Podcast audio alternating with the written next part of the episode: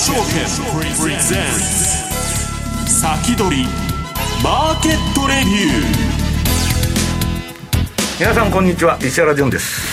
リスナーの皆さんこんにちは。大里清ですここからの時間は楽天証券プレゼンツ先取りマーケットレビューをお届けしていきます。改めましてパーソナリティです。現役ファンドマネージャー石原潤さんです、はい、こんにちは。よろしくお願いします。こんにちは。よろしくお願いします。さあ石原さん、はい、えー、株式市場は戻ってきています。そしてドル円は121円台、ということになります。あの先週の木曜日からちょっと地合いが変わりましてね。まあ、停戦を生やす動き、あとまあ中国がバブルをね、えー、ちょっと温存したいみたいな形で、で先週の木曜日に JP モルガンから何から大手証券が一斉に買い出動したんですね。これは何かあるぞと。まあ後でそれ話すんですけどね。で、そこから時代が変わって、で、なんかまあ先ほどのブルームバーグの記事によるとね、飛形40分前に5日連続バンバン買いが出ると。はい。これはね、あのちょっと、なんか手が入ってるなという感じで、うん、で、まあ、金利の方はね、ちんたらちんたら、あの例の FRB のことですから、はい、な急激な利上げなんかするわけないと。うん、と、5月まで金融政策ないんで、まあ、その場にね、まあ、人稼ぎみたいな動きがちょっと出てるということなんですね。えそして今日のゲストをご紹介します。楽天証券経済研究所チーフアナリスト今中康夫さんです。お願いいたします。今中よろしくお願いします。今中さん今お話がありましたように、はい、まあ、全体戻ってきてるんですが半導体関連も勢いよく戻ってきているといった感じでしょうか？そうですね、大体その金利上昇になるということを大体今、織り込んだということではないかと思います。であの業績がどうなるかということですね、はい、今回のウクライナ戦争で何か半導体に影響があるのかどうか、あこれはちょっとまだ少し時間が必要になります、確認するのにですね、うん、えー、ただですね、特に影響ない、あるいは影響が軽微だとすると、相当割安になっているということなんで、うん、えー、ここは一回もう買っていいと、私はもう全然戻るんじゃないかと思ってますけども、えー、かあのもう再投資、えー、出動していいんじゃないかなというふうに考えてます。えこの後のコーナーでたっぷりとお話を伺っていきたいと思います。さあこの番組は YouTube ライブでも同時に配信をしています。動画の配信についてはラジオ日経番組サイトからご覧いただけます。え番組のホームページからは随時質問なども受け付けています。番組宛てメール送信フォームからお寄せください。えそれでは進めていきましょう。この番組は楽天証券の提供でお送りします。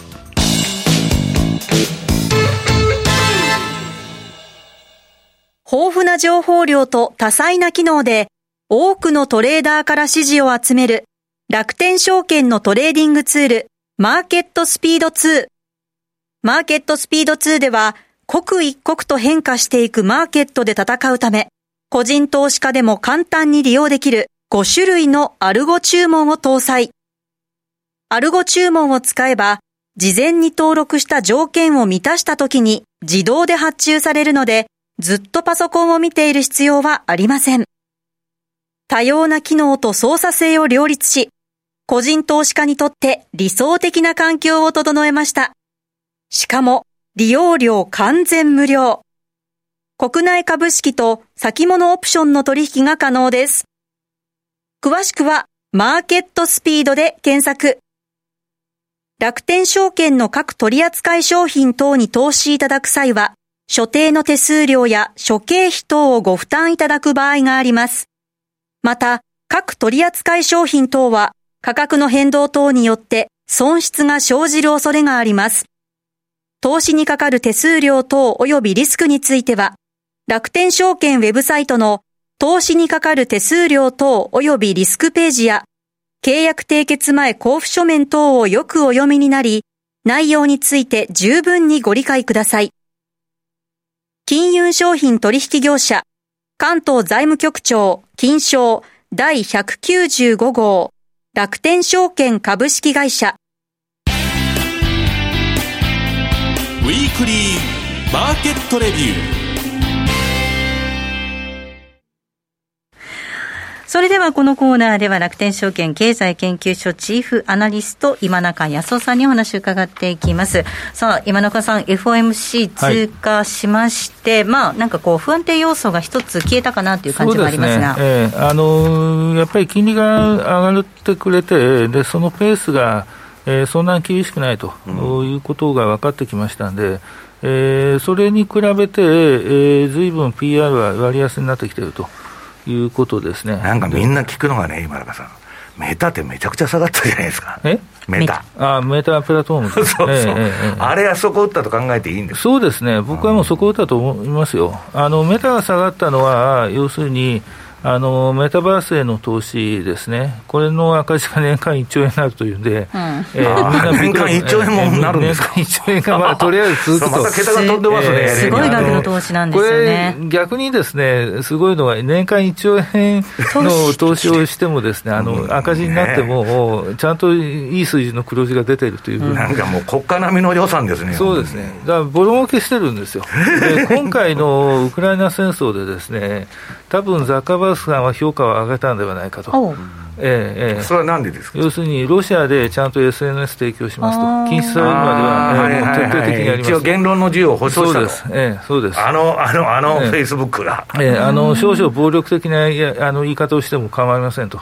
ええ、ロシアが悪いんでしょということですね、ええ、そういう評価もあると思いますよ。まあ、それはそうですよね。えで結局ですね、その年間1兆円ですね、赤字が続いても、ちゃんとした利益になると。まあ、いかにボロ儲けをしてるかということですよね、まあ、要するに悪どいボロ儲けをしてるわけですね。真っ黒けど、えー、利益率高い企業だっていうことですね。いやいやそこはですね、上場からして CIA のね、あれで納得んですから、本当に。そこはやっぱり再評価ということはあるんじゃないでしょうかね。うん、え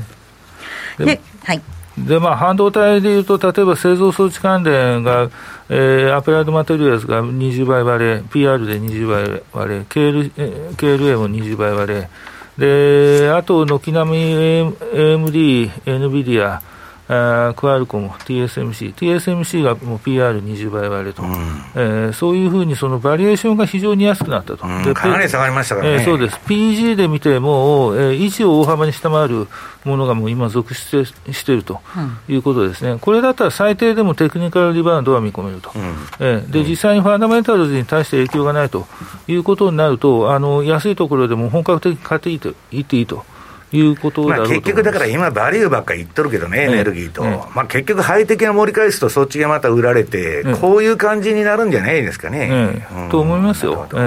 で結局ですね、その金利上昇局面というのはどういうものかというと、はい、結局、成長が必要なんですよ。うん。ええで結局、成長が必要だということになれば、やっぱり成長から戻っていくと私は思います要するにギガテックみたいな、だから爆発的な成長する企業って他にないってことですよね、そのバリューとか買ってもね。ええ、と、そのエキリ回りで買ってるとかやってても、大して上がらないってことですよね。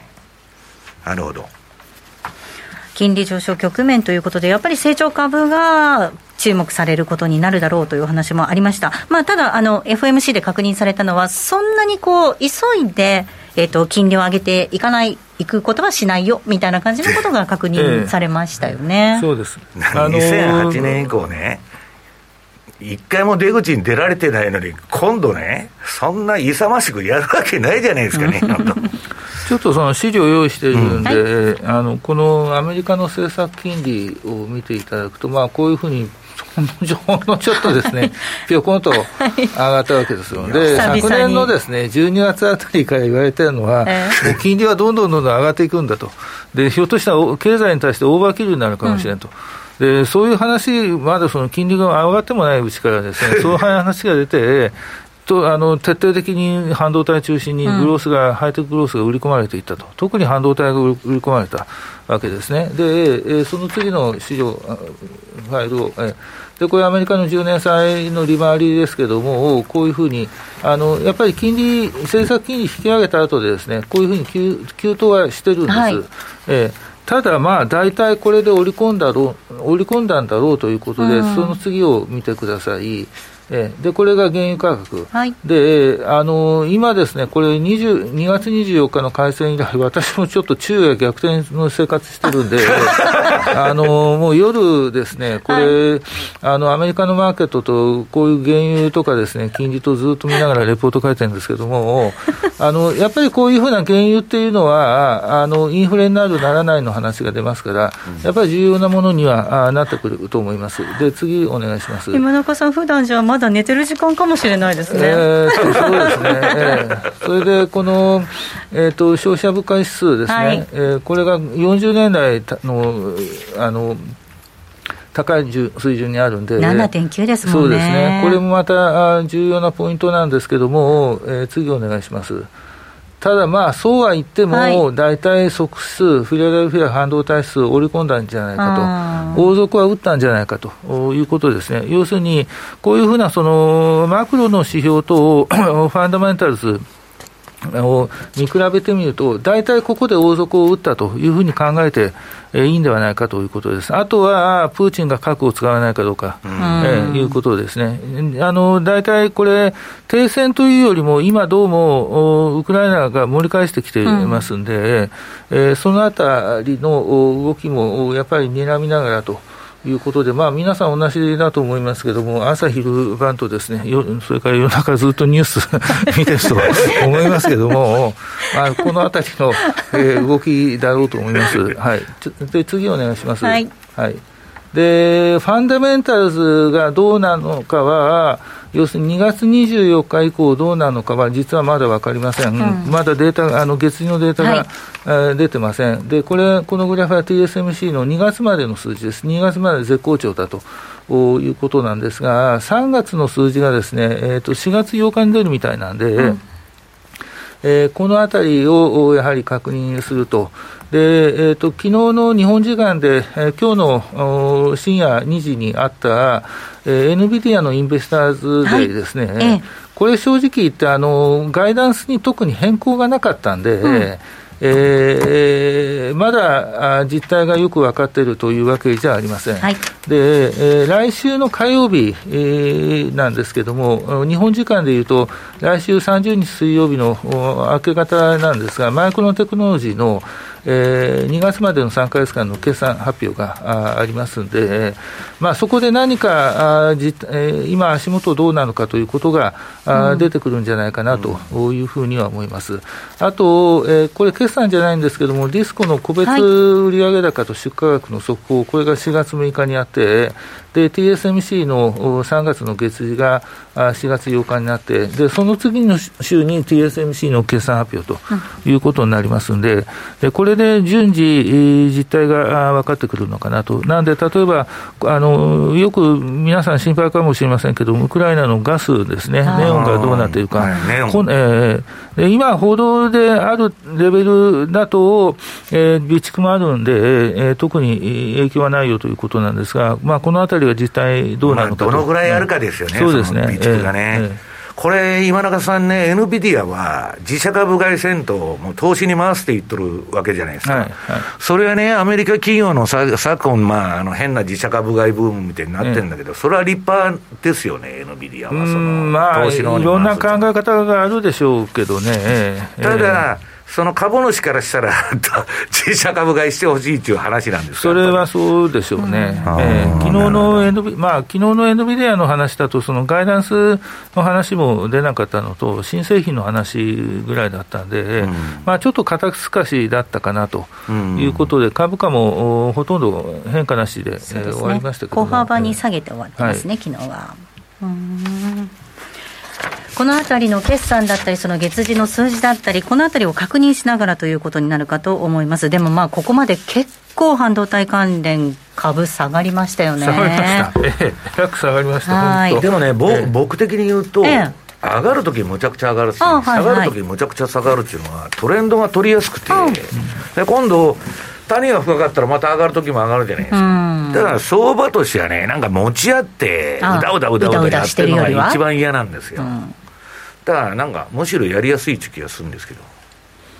でそのこの資料の表を見ていただくとですね、はい、まあ、下がった銘柄でいうと、えー、大体30%から40%近く軒並み下がっていると、一番下がったのがレーザーテックで半値になりましたと、えー、ごめんなさいということなんですけども、52%、えー、じゃあ、底値からどの程度上昇しているかというと、はい、エヌビディアが、えー、昨日の終値、今日ですね、あの昨日の終値の段階で24%、うん、もうすでに戻ってますと。い。うことですね、はい、で ASML が20%戻りましたということで、うん、やっぱりその人気株がですね、うん、えー、非常に戻りがいいということでありまして、えー、このあたりはもうついていっていいんじゃないかなというふうに思います。で、えー、もし業績予想が変わらないということになると、えー、次の資料を見てください。あのー、今の株価で考えるとですね、えー、やっぱりかなり割安になってきていると。えー、いうことです。まあ、NVIDIA は今、ペックが1ぐらいなんで、はい、特に大きく割安でもないんですけども、ただやっぱり人気が非常に強い、えー、で今回のインベスターで、それから GTC のカンファレンスで、えー、H100 という最新型の GPU をえー、出しました、でいくらするのか分かりませんけど、多分数百万から1000万ぐらいするんじゃないかなと、えー、思いますけども、えらいあのハイパースケールって言って、あの超大型データセンター向けの GPU ですね。えーで 2, 年2年前にですね、この前の A100 というのを出したんですよ。これがですね、GPU としてはやっぱり百数十万は、あの、一つのボードでするやつですが、これはえらい売れて、えーうん、NVIDIA の業績相当これで、あの、あ潤った、ね、えー、潤ったんですけども、まあそういう意味で、えー、どんどんその GPU の値段も、えー、あの規模がもう大きくなってきているということですね。で次お願いします。それで、えー、半導体製造装置でいうと、ASML も特にその割安というわけじゃないんですが、はい、やっぱりここもその人気ですね、うん、人気があるんで、えー、反発してくる、それからアプライドマテリアルズ経営コーポレーションはもう完全な割安と。もともと問題があって、やっぱり部材不足、この問題があります、特にアプライドマテリアルズはその問題があるんですけれども、その代わり、今度は PR で20倍割れと。こういうことですね。経営はもう業績いいんですけども、それでも PR は20倍割れということなんで、このあたりはもう最低でもリバウンドを狙って、えー、いいんじゃないかなというふうなことです。あと、日本株でいうと次の資料を見ていただきたいんですが、もう東京エレクトロン以下5社ですね、やっぱり業績がいいと。ということでありますので、まあ、レーザーテックが今期6月期については、あ横ばい圏ということなんですけれども、まあ、来年見あの来期見たときにはあの要注目というふうに思います。で東京エレクトロンアドバンテスト、スクリーン、ディスコ、このあたりはもう今、業績いいですから、えー、まあ、結局のところ、そのプーチンが化学兵器使ったり、核兵器使ったりということにならないんだったら、えー、そう半導体のファンダメンタルズをそう大きく、うん、えー、考えを変える必要というのはないんじゃないかなということなんですね。えーある意味、いい会話が来たような感じだったわけですよね。私はそう思います。ええ、まあ、一気に買わないで、今中さんおっしゃってるように、少し時間を分散させてっていうことをご指摘されてますよね。そうですね。まあ、やっぱり、どなたもこれ怖いでしょうし、うん、今回のその、下げ、最初は金利だったわけですよ。うん、で、金利の問題は多分型がついたと思うんですけども、うん、そこに戦争という話が出てきたんで、これ戦争ばっかりはですね、えー、ちょっとなかなか難しい問題がありますよね。消化しにくいですよね。えーでそうなるとですね、正直言って一株から買えるアメリカ株の方が、うん、分散しやすい、えー、分散しやすいのと、正直言って今回はもう地政学的リスクは常に考えておかないといけないということになると、私はもう資産の半分以上ドルで持ってもいいんじゃないかなと、えー、いうことですね。えーえー、これ、要するに2月24日の開戦以降、何もかももう全部変わってしまったと、うん、えー、いうことです。これあの、これまでの歴史が正直言って、えー、大転換してしまっているということですね。でそうすると、その日本人ってどうしてもですね円円がつ持つわけですよ、はい、中心が円になるわけですホームバイアス強いですよね。でその自国通貨にこれだけ先行が強いのは日本人とアメリカ人だけだろうと。うん、まあ、アメリカ人は世界の現金ですから、ね、別にね、気にしなくていいんだそうすると、通貨をどこで持つのかということから始めると、私はもうドルなんだろうと思う。いいや、だから今ね、ドルも大して高くないんだけど、円だけどっぽ安じゃないですか。でね、黒田さん、あんな発言しとるんでね、もうそら、売られるしかないじゃないですか。全体としては円安はいいこと。今、アメリカ株投資してる時人っていうのは、為替リスクが当然あるんだけど、えらくこの円安でね、まあ、ドル高になって、まあ、そっちの方の影響は大きいですよね。そうなりますよね。ねメリット、その面でも享受できるっていうことですもんね。アメリカ日産を持っているとということです。まあ、ここで一旦 CM を挟んで、引き続き今中さんにお話を伺っていきます。では、一旦 CM です。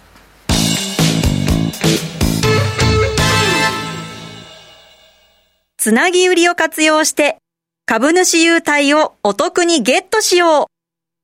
現物の買い注文と信用の新規売立て注文を組み合わせることで価格変動リスクを抑えて株主優待がゲットできるんです。しかも楽天証券の一般信用短期なら逆皮膚の心配なし。つなぎ売りを有効活用してお得な優待生活を送りませんか？詳しくは楽天証券つなぎ売りで検索。楽天証券の各取扱商品等に投資いただく際は、所定の手数料や諸経費等をご負担いただく場合があります。また、各取扱商品等は価格の変動等によって損失が生じる恐れがあります。投資にかかる手数料等及びリスクについては、楽天証券ウェブサイトの投資にかかる手数料等及びリスクページや契約締結前交付書面等をよくお読みになり、内容について十分にご理解ください。金融商品取引業者、関東財務局長、金賞第195号、楽天証券株式会社。先取り、マーケットレビュー。き続き今中さんにお話を伺っていきたいと思います。まあ前半のコーナーでもありました地政学リスクの高まりということありました。えっ、とこれ軍需産業っていうのが足元ちょっとこう見直されてるというかそう、ね,、いう局面あるみたいですね。えー、そうですね。あの正直言ってですねその半導体のようにですね ぐーんと上がってぐーんと下がるというようなもうあの首が疲れるというような そんな産業じゃないです。はい、ただえー、っとですねちょっと私自身の反省点としてナスダック上上場のハイテク株ばっかりに投資してるのもどうかなと、うん、要するに同じ方向ばっかりなんで、うん、分散が効かない、えー、そう分散が効かない、で、ニューヨーク上場のハイテク株ってないかなということなんですね。で、えー、次の資料を見てください。で、えー、これがアメリカの国防費なんですが、傾向的にずっと増えてる。で、えー、今回の会計年度で、バイデン政権が議会に要請しているのが、えー、過去最大の予算ということです。これはもう戦争前にそういうふうにになっているとい。うことですね、はい、で次の資料を見てください、でアメリカが突出していると、はい、いうことです、うん、でえー、ここからもう軍備増強の時代になるということです、もうはっきり言って、えー、要するに軍備がないと人間の命は守れないんだということが、これもはっきりしてしまったと、残念ながらそういうふうになってしまったと、まあ、生産ラインも伸びませんからね、軍事力担保で世界に出てくるってことですよね。そうなりますね、うん、えー、でそつ次お願いします。でこれがあの世界の軍事関連企業のランキングであります、もう上位はもう全部アメリカ企業と、はい、いうことです。で特にロッキード・マーティン、それからレイセオン・テクノロジーズ、うん、ノースロップ・グラマー、うん、ジェネラル・ダイナミクス、このあたりを狙うといいかなというふうに、えー、思ってます。それでですね、もう一つのポイントがあって、はい、えー、ちょっと次お願いします。はい。えー、これ予算の話なんですけれども、えー、その次のファイルを見てください、はい、えー、要するにですね、まだほんの一部のファンド、一部の機関投資家だけなんですが、兵器産業を ESG 投資の対象にしようと。いうふうに方針を見直した会社が出てきているということです。もう理由ははっきりしてて、防衛産業がないと人間の命、もう民主主義も人権も守れないんだと。これがウクライナ戦争ではっきりしたと。いうことですね。人の命を守るイコール。の解釈というか、かなり拡大した解釈ですよね。人の命を守るイコール ESG だろうみたいな感じですね。そういうことです。要するに、一発のジャベリン、一発のスティンガーがないと、人の命が結局は、ま、守れなかったということですね。で、実際にこの話が横展開するかどうかは正直言って分かりません。はい、ただ、横展開したときは大きいです。あの、うん、長い話になります。うん、長期の話です。まだ、えー、スウェーデンだけなんですね。まだスウェーデン。このスウェーデンの金融大手 SEB というところですね。うん、他がどうなるか分からないんですけども、その前は EU は、EU の各国がその兵器産業への投資はやめようとかいう話を、はい。はい、これまた極端な話なんですけども、うんえー、してたんで、えー、ひょっとしたら風向きが変わるかもしれません。で、うん、今 ESG の投資残高というのが、えー、これ20年の段階で35兆円と、当時の完成レートで3800兆円ということなんで、はい、多分今も4000兆円超えてるだろうと思います。うん、で、それに対してですね、その例えばロッキ最大手のロッキードで、はい、えー、時価総額が14兆円ぐらいなんですよ。うん、で2番手の、えー、冷でで、えー、時価総額が18兆円と。確かに、えー、要するに、大型とは言っても下の方の大型なんですよね。はいまあだから機関投資家なんでね、儲かるといえば、原発はクリーンエネルギーだということで入ってくるわけだから、いや、だから自分たちでいいように、そうそうそう理屈を変えちゃうわけですよね、うん、まあ、そういう感じですよね。うん、ねでまあえー、ターゲットとしてはですね、まず、次のファイルをお願いします。やっぱり今回、ウクライナの戦争で戦訓としてはっきりあるのは、制空権さえ取られなくて、はい、えー、他国と軍事同盟を結んで、そこの支援をああの、軍事同盟がなくても支援をちゃんと受けられる状態にあれば、なんとか耐えられるということですね。ですから戦闘機はやっぱり重要。だからドイツは F35 を買ったということで、うん、ロッキード・マーチン。それから対戦車ミサイルは非常に重要と、えー、ジャベリンもの性能というのは改めて再確認されたと。で、ジャベリンというのはロッキード・マーチンと冷戦テクノロジーズの共同開発、共同生産ということですね。うんそれから地対空ミサイルでやっぱりスティンガーは素晴らしかったということで、これは、えー、冷戦のテクノロジーズということになります。あと、ドローンとか無人機でいうと、あのー、いろんな会社があるんですけども、例えばノースロップグラマンがあの無人偵察機をやってるということですね。